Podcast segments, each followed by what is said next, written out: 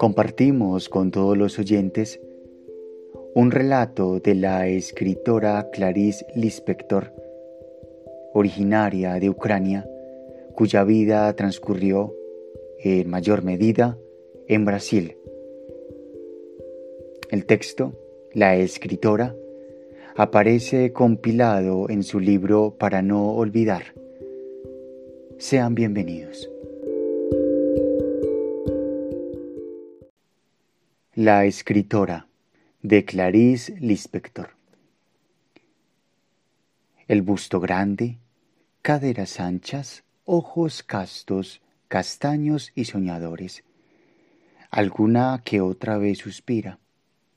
Dijo con aire alegre, afligido, muy rápido para que no la oyeran del todo. Creo que no podría ser escritora, soy tan, tan... Un día, a escondidas de sí misma, anotó en la libreta de gastos algunas frases sobre el pan de azúcar. Solo algunas palabras. Era mujer concisa. Mucho tiempo después, una tarde en que estaba sola, recordó que había escrito algo sobre algo. ¿El corcovado? ¿El mar? Fue a buscar la libreta de gastos. Por toda la casa, mueble por mueble, Abría cajas de zapatos con la esperanza de haber sido romántica al punto de guardarlo escrito en una caja de zapatos. Habría sido una buena idea. Poco a poco crecía la sofocación. Se pasaba la mano por la frente. Ahora era algo más que la libreta de gastos lo que buscaba.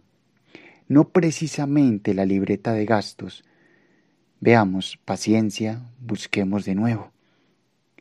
¿Qué estaría escrito en la libreta? La esperanza. ¿Qué habría escrito ella? Busquemos, es cuestión de fuerza de voluntad, es cuestión de ir y tomarlo. ¡Qué desastre!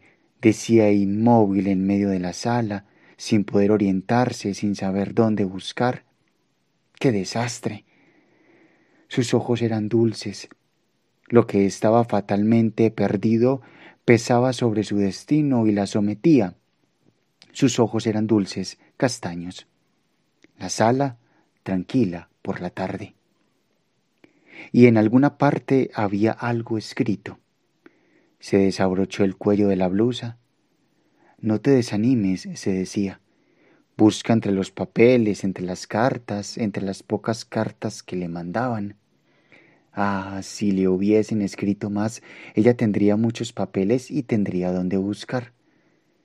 Pero su vida ordenada era transparente, tenía pocos escondrijos, era limpia. En su casa el único escondrijo era ella misma. Pero qué felicidad tener muebles, cajas donde encontrar por casualidad.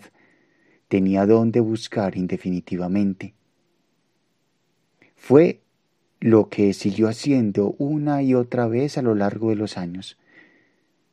De vez en cuando se acordaba de la libreta de gastos con un sobresalto esperanzado, hasta que, después de muchos años, dijo un día, Cuando era más joven, escribí algunas cosas.